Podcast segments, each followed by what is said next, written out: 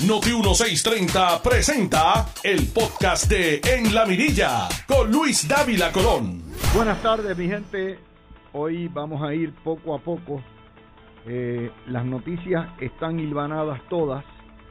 Se me quedó una y está en el vocero de hoy y es una continuación del cuadro que ha ido pintando la prensa este año de la situación tétrica eh, de todos los las, eh, sufrimientos y carestías que pasan la generación de los viejos, los llamados viejos en Puerto Rico, mayores de 60 años, y hoy tiene que ver con las casas de cuido de los ancianos que no les da para vivir y no les da para poder mantener recursos adecuados. Esa historia hay que empatarla con otra de ayer y otras de esta semana, donde realmente el futuro de los mayores de edad en este país es un futuro bastante, bastante negativo y poco esperanzador.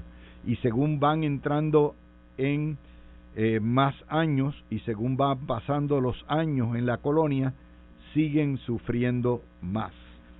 Esa primera nota que estamos dando hay que empatarla con una historia que da el Nuevo Día en la página 32 y el Vocero en la página 3 de un informe del economista José Caraballo Cueto que está a pago entre otros por eh, los grupos de Open Society de George Soros, donde básicamente lo que indica el estudio es que la única fórmula de estatus que reduce la desigualdad económica y Caraballo Cueto tira dos eh, posibles escenarios bajo la estadidad, la única fórmula que garantiza la desigualdad económica es la estadidad.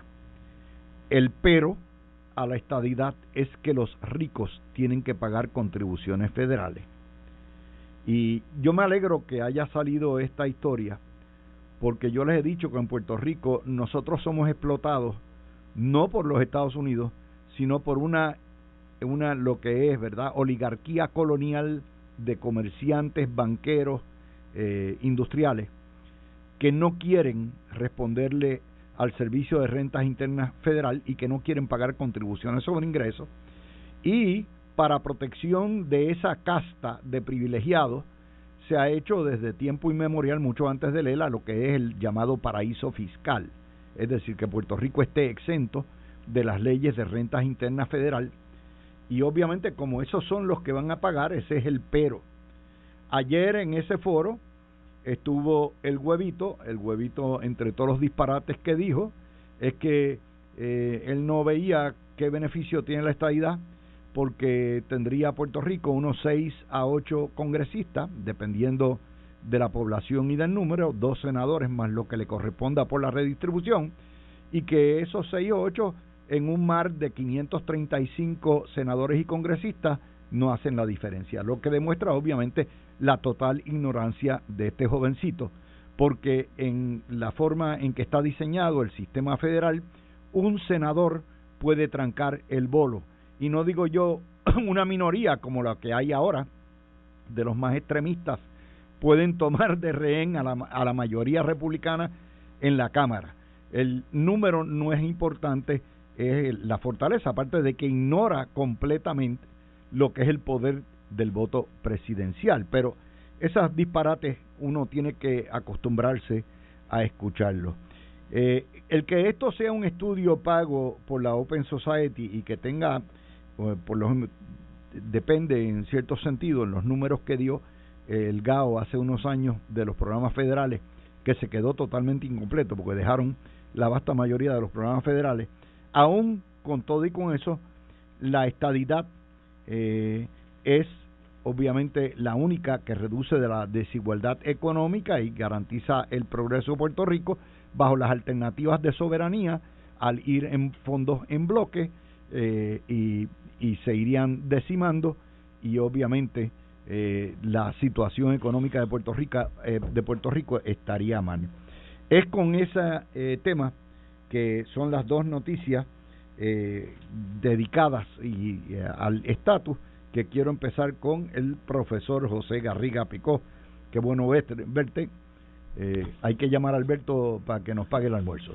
Eso es una buenísima idea, porque yo no he almorzado y me está dando un hambre. Estoy tomando un café aquí para aguantar. Vamos a empezar con esto. ¿Qué te parecen las dos noticias pues me parece, que son estatus? Me parece excelente. Ciertamente, eh, uno de los principales temas que siempre utilizan los opositores de la estadidad es el impacto que tendría sobre la economía y sobre la finanza del gobierno debido a que entrarían en vigor las eh, contribuciones federales, que no hay duda que entrarían en vigor y habría que pagarlas. Ciertamente también lo que ha ocurrido en todos los territorios que han entrado a ser Estado y han tenido que pagar las contribuciones federales es que sus economías han mejorado, no han echado para atrás. No ha habido ninguno que quebró, no que haya quebrado por que entrar haya quebrado por entrar a ser Estado. Ya que eso, la experiencia de 37 territorios, o que no fueran territorios, que fueran otras naciones independientes como Hawái, pues y Texas, pues no importa, cuando entraron le fue mejor que estando fuera. Así que no hay duda que eso es una, un argumento que eh, demuestra que va a ser mejor para la economía. Ahora bien, no solamente eso, sino que como tú señalas correctamente, va a ser mejor para reducir la brecha entre los ricos y los pobres. Puerto Rico es el lugar donde existe la brecha más grande entre ricos y pobres en todo Estados Unidos. El Gini Index, que es el, el, índice que utilizan los economistas para medir la disparidad eh, económica dentro de las eh, sociedades, demuestra que en Puerto Rico hay una mayor disparidad que en todo Estados Unidos en general y más que en cualquiera de los estados en particular. Así es que cuando entre el mecanismo de la estadidad a través, por un lado, de las ayudas, a través del mejoramiento de los negocios, a través del mejoramiento del salario mínimo, a través del mejoramiento del salario que está por encima del mínimo, va a ser. familia. Hay, varias cosas que, que la gente tiene que entender eh, de por qué el sistema está invertido. Este es el mundo bizarro. Y por qué Puerto Rico opera eh, financieramente, económicamente, totalmente distinto a los estados. Por una sencilla razón. Eh, porque el, el incentivo económico para eh, está hecho para las empresas que no pagan contribuciones o que pagan un 4% de contribución. Y además de eso, entonces la clase pobre y la clase media tienen que pagar lo que no pagan las empresas y los grandes comerciantes. ¿Cómo lo pagan? Lo, es cierto, no pagan contribuciones federales, pero como quiera, los pobres no tendrían que pagar contribuciones federales. Pero lo pagan de dos maneras. Número uno, con la catimba de impuestos más grande en territorio americano que tiene el sistema tributario de ELA, incluyendo un impuesto regresivo que se llama el impuesto de el IBU de ventas, que es el 11,5%, el más alto en toda la nación, y en segundo lugar, lo pagan también porque no reciben trato igual en los programas que más necesitan, el problema de los viejos, Medicare, Medicaid, cupones de alimentos, y en ese contexto es un una doble tributación que paga el trabajador y el, y el pobre. Y el tercer momento, el, tercer ingrediente es los salarios bajos. O sea, aquí se paga una tercera parte, una cuarta parte de lo que se gana en los Estados Unidos. Y al haber salarios bajos y el costo de la vida más alto, es un tercer tributo que se le impone a la clase pobre. Definitivamente. Entonces, si eso, si cambiara a Puerto Rico a ser un Estado, entonces mejorarían las condiciones de negocio, habría una mayor cantidad de dinero circulando en la economía, no como en la 936, que era un, una circulación que era entre las matrices de las compañías 936 fuera de Puerto Rico y las sus, subsidiarias acá, a través de los bancos que se establecían para eso, sino que sería una de toda la economía de Puerto Rico. Mira Luis, yo hice un estudio, entre otras cosas en la universidad, en la cual eh, encontré que la economía de Puerto Rico al principio de antes de la 936 al principio de, del desarrollo económico era constituía alrededor de el 1% de la economía de todo Estados Unidos era como la mitad, ¿verdad? Son, eran, ahora serían 50 estados, pues como la mitad de un estado. Hoy en día está en menos de un por de un tercio de un por ciento. La economía de Puerto Rico, cuando la miramos comparada con la economía, el crecimiento que ha tenido la economía de Estados Unidos, se ha contraído. Se ha ido Obviamente, en términos absolutos, ha crecido, pero el crecimiento de los estados es tanto más rápido que lo que ha sido el, crecimiento de la economía de Puerto Rico, que sencillamente nos hemos quedado atrás. Entonces, eso mismo promueve la inflación en Puerto Rico porque como si estamos dentro de un mercado de bienes y servicios que utiliza uno que tiene un mayor una mayor capacidad de consumo y tiene una mayor capacidad de, de gasto pues entonces suben los precios y nosotros no tenemos la misma capacidad para pagar por esos bienes y servicios. Fíjate vamos a empatarlo con la noticia que comentábamos al principio de por qué los hogares de ancianos están pasando las de Caín. Pues precisamente el el pago principal de los hogares de ancianos son dos fuentes Número uno, el seguro social, que lo cogen y obviamente con eso eh, lo, lo usan para pagar los gastos. Y número dos, las aportaciones que hace el Departamento de la Familia, ya sea ADFAN, lo que sea, al CEF, lo que, lo que sea. Y el número tres, el Seguro Social y el Medicare. Y el Medicare, el Medicare, que son los que pagan por los gastos médicos. ¿Qué pasa? Si hay un discrimen y contra el puertorriqueño, el viejito puertorriqueño, recibe menos en Medicaid, recibe menos en Medicare, recibe menos en Seguro Social, entonces eso es dinero menos que tiene el hogar para poder trabajar los gastos y poder dar negocio. Eso es un ejemplo nada más. Uno de muchos ejemplos. Esta semana salió el, el tema de que no hay suficientes médicos, de que no hay suficientes, o sea, lo que pasa, el futuro de los mayores de edad en Puerto Rico y los retirados es un futuro oscuro, negro bajo el Estado Libre Asociado. Te voy decir una cosa, el, problema de Puerto Rico, de que hemos perdido muchos médicos, sobre todo especialistas, eh, nos pone en una situación que, aunque es bien penosa para nosotros, no es diferente a la que tienen muchos sitios en los estados. Por ejemplo, hay sitios en Texas que son tan remotos de las grandes ciudades que sufren exactamente los mismos problemas. Es más, son peores porque no tienen ni siquiera médicos primarios que puedan atender a la población. Entonces, ese ese problema lo se atiende por el gobierno federal a través de diferentes mecanismos que van a buscar que esas personas tengan los servicios. En Puerto Rico esos mecanismos están limitados porque sencillamente como los puertorriqueños no pagan contribuciones, no tienen derecho a estos beneficios. Eh, te doy el ejemplo de Florida. Florida tiene lo que se llama el Departamento de Salud de Florida, eh, las clínicas ambulantes. Y es precisamente para esas comunidades rurales que quedan alrededor del lago Quichobio, que quedan en el, mango de la Florida, al norte, en la finca, donde esas clínicas ambulantes van con un médico primario, con laboratorio, con todo lo que hay, contratan con algún laboratorio en el área y dan el servicio. Pero ¿qué pasa en Puerto Rico? No hay suficiente dinero para que el Estado pueda proveer eso.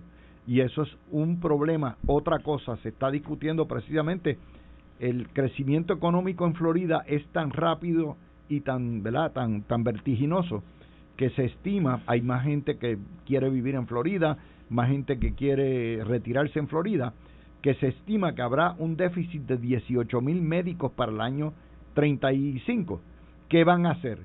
Van a hacer ampliar las facultades de medicina para hacer contratos con los estudiantes, decirle, mira, yo te voy a dar la cajera gratis, o me vas a pagar una porquería matrícula, pero a cambio de eso, tú tienes que servir en este estado tantos años como existía aquí con los dispensarios antes y el sistema antes, que el médico lo educaba el Estado, pero tenía que rendirle 8 o 10 años de servicio al Estado. Eso se está haciendo. Y si no, tenía que pagar lo que costó la educación por Exactamente, a otro Pero si el, el, gobierno de Puerto Rico no tiene suficiente dinero y la Universidad de Puerto Rico se le regatea, ¿Qué va a pasar? No podemos ampliar las escuelas de medicina. Y la escuela, eh, eh, el, el recinto de ciencias médicas se pasa peleando hasta el otro día entre ellos mismos y, con, y con, convirtiendo el recinto en cierta manera en un hazme reír de, de, la gente que dice, pero ¿qué pasa con los médicos del de recinto de ciencias médicas?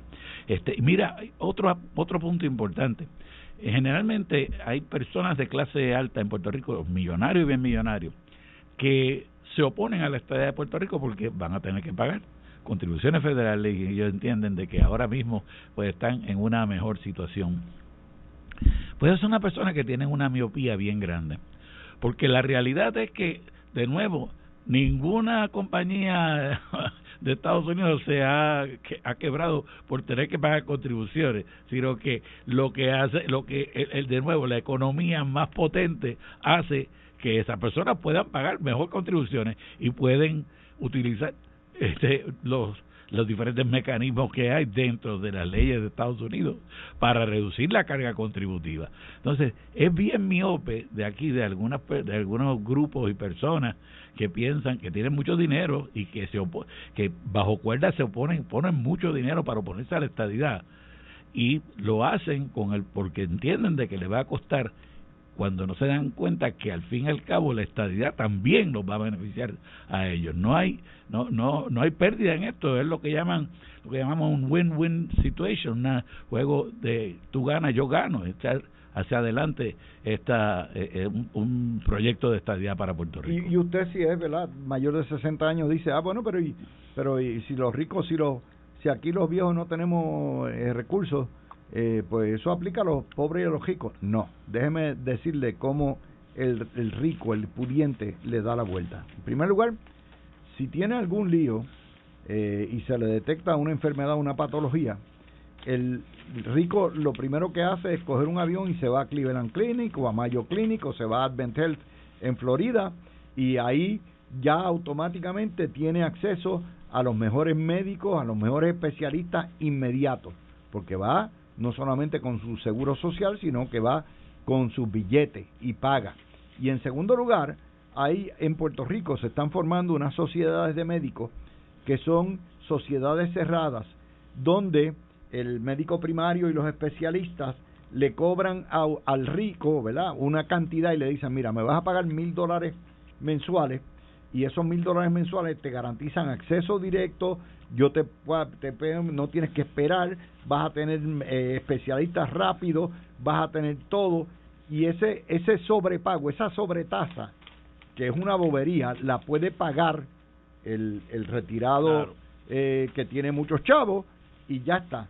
El pobre no puede hacer eso. Tú no puedes ir a una sociedad de médicos cerrada y decir, yo te pago mil pesos mensuales y tú eres mi clínica ambulante y yo cuando llamo tengo me duele el callo, ah, pues vente para acá, te espero en una hora, en dos horas. Eso no va a estar así, esa, esa es la diferencia. No hay duda de que eh, la, los servicios médicos a cada momento se van a hacer más caros y no hay duda de que cada vez van a ser más complejos y más cantidad porque según se desarrolla la ciencia se van encontrando nuevas nuevas curas para enfermedades que anteriormente no las tenían, nuevos procedimientos que muchas veces necesitan nuevos equipos, nuevas medicinas, nuevos eh, protocolos completos dentro de la medicina. Y por lo tanto eh, hay más, no, no, no, es que haya más enfermos, los enfermos siempre han estado ahí, lo que pasa es que ahora esos enfermos tienen más opciones en cuanto al tratamiento que pueden recibir. Entonces, en ese sentido, el gobierno, tanto el federal como el local, va a tener que estar constantemente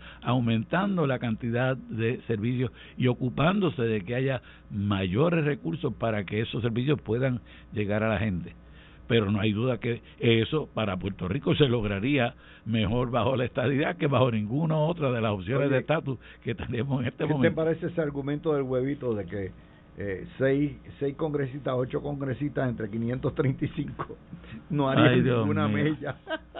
No, Eso lo dijo ayer ante la Cámara de Comercio. No le han dicho a él que Puerto Rico tendría una delegación congresional más grande que 20, 25 de los estados que hay eh, con una población reducida. Ahora, ahora, ahora, ahora tendríamos, de hecho, es uno de los argumentos que tras bambalinas utilizan ellos en contra del estadía, los estados pequeños. Si tenemos a Nidia, y tenemos a Bob Menéndez, y tenemos a Richie Torres. ¿Bob Menéndez no está en la cárcel todavía? No, próximamente.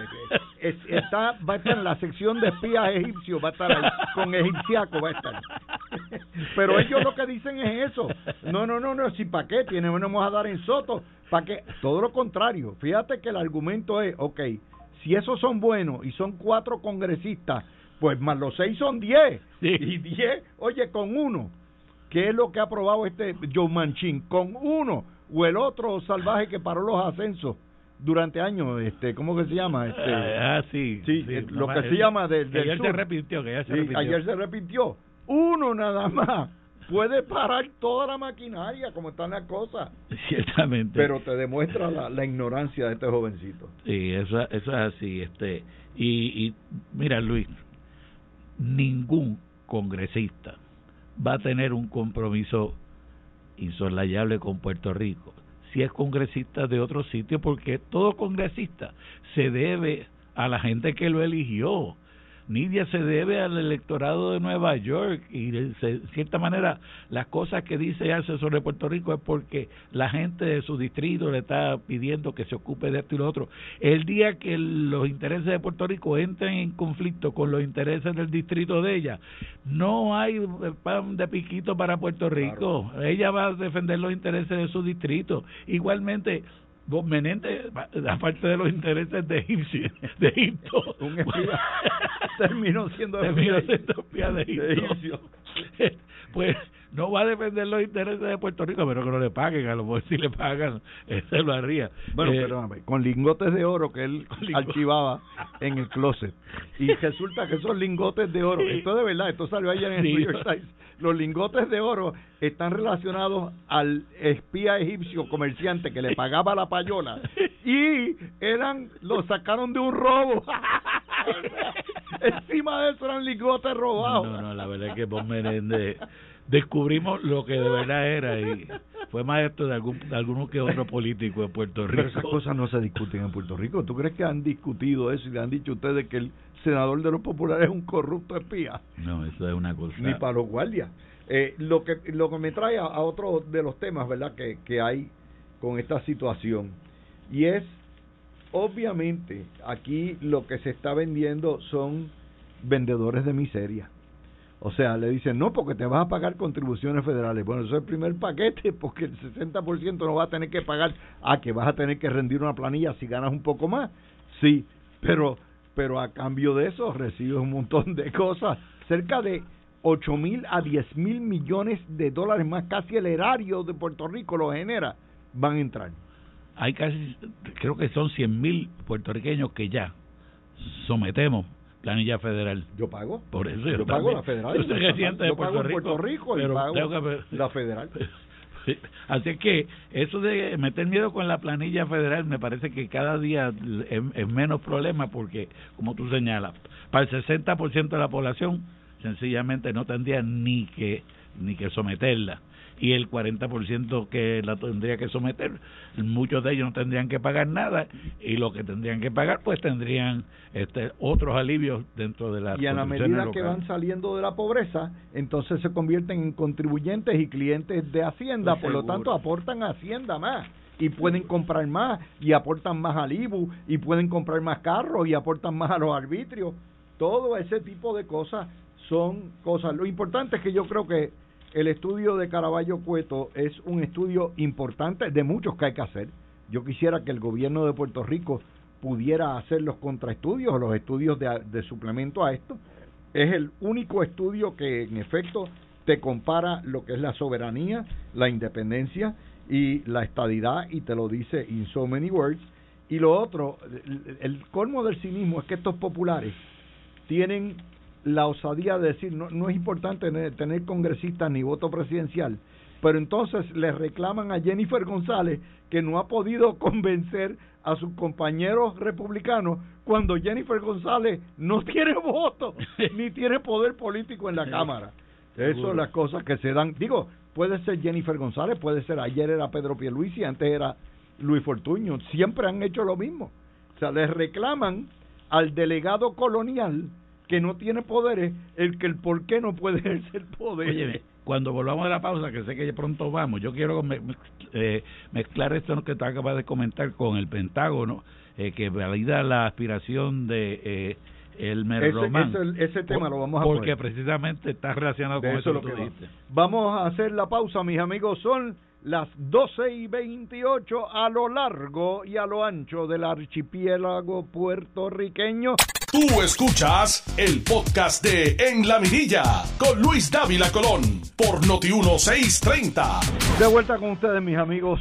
Eh, les decimos, eh, todos ustedes que están viendo los videos por eh, los Noti 1630 AM en Facebook, los pueden coger todos los días. Yo voy a ver si también el del sábado, que es la edición especial, la suben.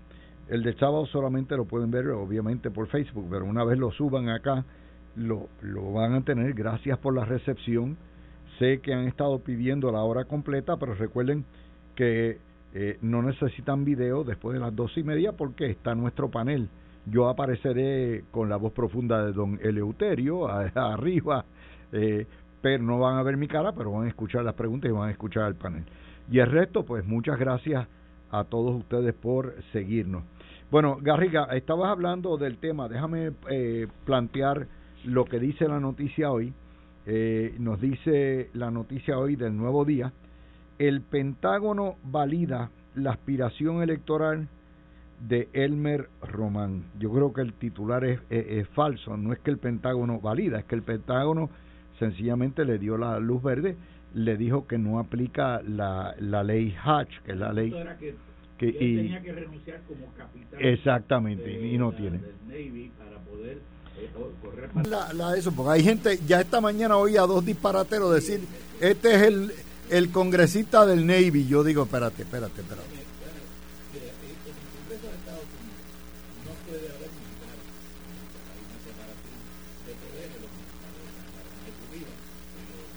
Militares activos.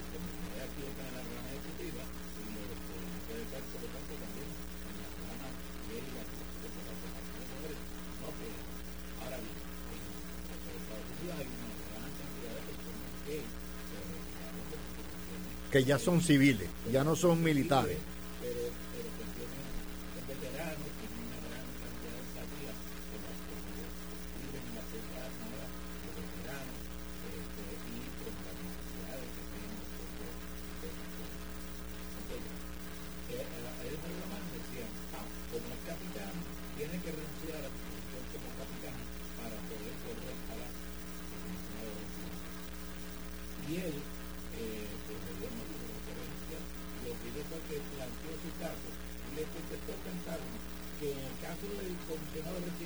Opinión legal, by the way, del George Advocate, o sea que es otra cosa. No es un nombramiento partidista, no es una carrera partidista, porque como no tienen la posibilidad de votar de, definitivamente en la eh, en, cuando se va a votar por las leyes, sino que más bien lo que puede hacer es hablar y representar las ideas de Puerto Rico pues sencillamente no tiene que renunciar a esa posición. Y eso explica, ¿verdad? Una cosa que lo estaban criticando cuando le preguntaron que si era demócrata o republicano, que él tomó una posición intermedia y dijo, yo veré cuando llegue allá las posiciones que voy a tomar, que voy a tomar. Y entonces decía, ah, es que no sabe, no conoce, al contrario, sabía más de lo que, lo que, que lo que saben los que le estaban haciendo la pregunta, porque lo que él sabía es que como comisionado de Puerto Rico, eh, comisionado residente de Puerto Rico, se le considera que no está dentro de la lucha partidista entre demócratas y republicanos y por lo tanto no puede hacer unas declaraciones diciendo de antemano que iba a estar en esa lucha partidista. Y, y vamos a entender, el, el puesto de comisionado residente no es congresista, es, es, la madre de los cabilderos. O sea, un cabildero con gabán, corbata y oficina. Eso es lo que es. Sí, pero no tienen, no tienen el presupuesto de los cabilderos. No, por eso no tienen presupuesto, o sea, el presupuesto. Pero es la persona elegida por el pueblo de Puerto Rico para ir a hablar por el pueblo de Puerto Rico. That's it. No tiene más poder que eso, fuera de la persuasión. Eh, el, la llave del, del voto, del, de la representatividad está en el voto Exacto. y en el poder que tú puedes tener, ¿verdad? Para, para mover esa legislación, intercambiar tu voto, hacer alianzas en el voto. Eso es algo que no, no lo tiene. Y, y hay que dejarlo bien claro. Obviamente, esta semana yo creo que el, el, el, capitán está más que cualificado, como lo está Willy Villafañe, como lo está el propio Quiquito Meléndez. Eh, esto, para mí, esto es una bendición. Si yo fuera elector del PNP, yo diría, tengo tres para escoger. Ahora que me presenten cuáles son sus ideas, cómo van a avanzar el ideal, qué es lo que van a trabajar, cuál es su estrategia, y yo puedo escoger. Este es el único país donde el poder escoger es como algo malo. Sí, bueno, que, es que hay personas que sencillamente quisieran que le dijeran qué es lo que tienen que hacer. Es un miedo a, la libertad que tiene alguna persona, el miedo al poder decidir que tiene algunas personas, y eso pues nos lleva a que se, se, se corten, que se recorten ellos mismos las posibilidades que tienen eh, en, cada uno de los aspectos de la vida. Pero eh, yo creo que poco a poco hemos ido aprendiendo. Yo creo que eh, había una, un titular ayer que decía, o fue hoy, este, dice, lluvia de, de candidaturas en el PNP, de, primarias en el PNP. Pues mira, eso es buenísima noticia. Y es buenísima buenísima noticia para la democracia. Mientras más primarias haya, quiere decir que más personas quieren participar en el proceso democrático. Es buenísima noticia para el PNP. Quiere decir que los miembros del PNP entienden que pueden ganar y precisamente quieren aspirar a esas posiciones porque donde no aspiran a las posiciones, donde tienen que ir a sacar la gente de las casas, decirle, es tu deber por la patria, por la independencia, este, coger la posición de alcalde, aunque sabe que no va a ganar, es en el Partido Independentista y en, los otros, y en Victoria Ciudadana y en Proyecto Dignidad, que saben que no tienen posibilidad de ganar, y en este momento en el Partido Popular, porque el Partido Popular cada día más se da cuenta de que su electorado se va recortando. Ahora mismo propusieron solamente cuatro senadores por acumulación, queriendo decir que esperan sacar la misma cantidad de votos que sacaron en las últimas elecciones. Y eso, esa, próxima, esa misma cantidad de votos le va a bajar el por ciento, o sea que esperan bajar del 30% el Partido Popular en las próximas elecciones a base de ese... Mira, vamos a poner el contraste. Y esa noticia surgió aquí con Jerry y con Normando ayer en la mañana y es la situación de lo que está pasando en Dignidad. Dignidad es una dictadura de César Vázquez. Vamos a entenderlo ahí. Y entonces hay un candidato. Una teocracia. una teocracia. Eh, eh, bueno, de, de teo una dictadura, una dictadura teocrática. Eh, la, la, como la ayatola. hay un candidato que aspiraba a comisionado residente y lo, no lo certifican. Y cuando le dicen no lo certifican, envían una carta diciendo que es porque él se había afiliado muy recientemente, aparte de que obviamente no se lo ponen por escrito, pero porque el hijo es homosexual, que obviamente es gran parte de estos fanáticos que tienen una guerra eh, contra la comunidad LGBT brutal, pero está bien. Uno puede entender, hay libertad de asociación. No, no, pero lo que quiero decir, oye, la libertad de asociación incluye eso. El, el tener un, una, una eh, agenda que sea en contra de un sector. Ahora, lo que es increíble es que lo descalifican y precisamente Adanora Enríquez reclamó ese mismo eh, alegato en contra de Javier Jiménez, que es un paracaídas y un buscón, un paracaidista, y, dijo, pues si este acaba de llegar, este era PNP hasta el mes pasado, ¿cómo, ¿cómo, el reglamento exige que sean bona fide y por lo menos un año? Y entonces le aplican lo que no le aplican a Javier Jiménez, se lo aplican al candidato comisionado eh, residente. Eso no, no resiste lógica porque es que sencillamente es, una, es arbitrario, es lo que quieran hacer. Y yo no sé si esa arbitrariedad de verdad se, se sostendría ante un tribunal porque ningún, ningún organismo que tenga una licencia del Estado para operar y, un partido político en cierta manera tiene una licencia del Estado para operar, aunque sea una asociación libre, tú tienes razón en eso, pero tiene eh, un reconocimiento del Estado este, no puede actuar arbitrariamente, la arbitrariedad está prohibida. yo soy de los que sostengo que dentro de la libertad de asociación que comprende el organizar partidos políticos, si es un partido político basado en consideraciones alegadamente religiosas o morales, pudiera hacerlo. Lo que pasa es que tienen que aplicarlo uniformemente. No pueden decir, este no, eh, y aquel sí. Eso es lo primero. Mira, los republicanos pudieron evitar que George Santos entrara como candidato republicano en Nueva York. pero está vendiendo videos, ¿sabes? Está vendiendo. George Shelton es el, el, candidato, el congresista republicano que acaba de ser expulsado porque tenía toda una serie de pillerías a su propia campaña, a su propio fondo de campaña. Pero, pero déjame traerte de nuevo a este, a este tema. Aquí el, lo que ha pasado con los escándalos, porque son escándalos, la corrupción del alegado partido religioso, es que una vez te definen, te fastidiaste. Esto no es un partido religioso, esto es una teocracia. Aquí quien manda es César Vázquez, aquí no hay democracia, aquí no hay nada de valores morales, no hay cristianismo, es un partido que en muchos sentidos es odiante, está diseñado para ir en contra específicamente de la comunidad LGBT eh, y en un momento en que todas las iglesias están abriéndose a la comunidad LGBT, esto es un partido que dice representar a la iglesia y que anda en ese tipo de cosas. Pero una vez te definen en política, there's no turning back. Eso le pasó al Partido Acción Cristiana del 60 al 64, lo definió Muñoz y se liquidó. Ciertamente, pero es más, es más que eso, eh, eh, tiene razón en lo que dice, pero hay otro aspecto más que, que añadir. Y es que eh, son partidos que se mueven o tienen electores porque hay una entidad de afuera que dicen vayan y apoyen a ese partido. Es decir, los votantes de muchos de los votantes del proyecto Dignidad no son del proyecto Dignidad, sino que son miembros de comunidades religiosas que los líderes religiosos le dicen ve y vota por ese partido. Con la misma el líder religioso le puede decir ya no importa votar por ese partido o no y se sencillamente se les apaga. Entonces, no son entidades políticas que tienen una membresía que se autogenera y que puede este, tener una independencia de otras instituciones, sino que dependen de ya sea de iglesias, de movimientos este, que tengan que ver con la moral o lo, que fuera. Eh, hay una cosa que nosotros obviamente nos gusta la historia y hay que recordar, ¿tú sabes cuándo empezó el deterioro de la Iglesia Católica en Puerto Rico?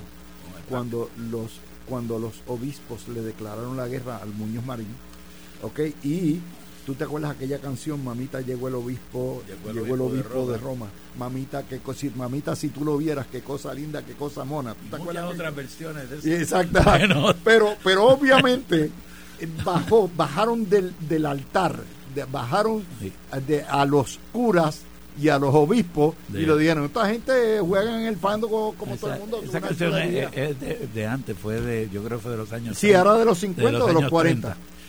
Pero tú tienes razón en eso, Luis. La Iglesia Católica, eh, antes de eh, el, antes de los 1960, estuvo eh, dominada por la, la Conferencia Episcopal de Estados Unidos. La Conferencia Episcopal de Estados Unidos recomendaba a los obispos y esos obispos los nombraba el Vaticano para Puerto Rico. Entonces, en los años 60, sin embargo, la Iglesia tuvo una, una, una papel doble ahí porque tú hizo cosas mal, hizo cosas bien. Por un lado, eh, hizo mal que trató de entrar en la política, pero parte de lo que logró, trató de entrar en la política fue para defender las mujeres puertorriqueñas que estaban siendo apabulladas con la política de neomaltusianismo, de limitar la, la, la fertilidad de las mujeres puertorriqueñas utilizando métodos quirúrgicos, eh, de, cortar las trompas de falopio, utilizando métodos contraceptivos de pastillas que no estaban probadas en aquel momento todavía, y utilizando toda otra suerte de cosas que hoy en día los grupos de mujeres lo ven como un abuso contra la mujer y fue fueron los obispos los que se opusieron a eso. Ahora bien, una vez hicieron eso, entonces cometieron el error de salir del ámbito de lo moral, que era la denuncia moral que tenían que hacer, y tratar de meterse en el ámbito político y de crear un partido. Eh, y ese partido, pues duró mientras duraron los obispos. Muñoz se fue a Washington, al Vaticano, logró que cambiaran los obispos eh, y se acabó el Partido Acción Cristiana. Y no solamente eso, Puerto Rico pasó de estar bajo los obispos de, de Estados Unidos a estar bajo los obispos de la América Latina eh, tú tienes, como tú eres más viejo que yo, y tienes más memoria que yo, tienes toda la razón. La plena es preplena, o sea, es pre-salsa del año 25. Y es cuando llegó a Ponce el monseñor Edwin Vincent Byrne, que era un muñecón, y Byrne, y entonces, pero eso empezó diciendo, oye, qué bueno está el obispo. ¿Quién, ¿Quién se atrevía, quién se atrevía a cuestionar un cardenal o un obispo. En la medida en que la política, que, que, los, ¿verdad? que los religiosos se han ido metiendo en el estiercolero de la política, lo que ha pasado es eso. Han bajado del altar, han bajado y entonces se han metido al nivel de los políticos. Es una pena, y pierden respeto como institución. Eso es así, tiene razón. Déjame hacer un, una, una nota al cárcel en cuanto a eso, que es una pena de que la juventud puertorriqueña hoy día ha perdido el gusto por la plena folclórica, la plena que era que contaba los eventos del día del temporal, temporal, este, eh, los muchachos, eh, la lancha de los muchachos de Cataño, este, la, la cortaron Elena, toda aquella salsa que eh, a lo mejor nos gusta porque tienen unas, nombran unas cosas que parecen violar lo normal de ahora, pero era, describían la vida de la gente y hoy en día sencillamente la juventud ni sabe que existe eso y la han olvidado. Y los viejos... Yo nací con los marcianos llegaron ya. Los marcianos llegaron ya. Bailando el chachacha. En 1958. van a llegar. A lo mejor bailando reggaetón, pero... bueno, tú escuchaste el podcast de En la Mirilla con Luis Dávila Colón en Noti 1630.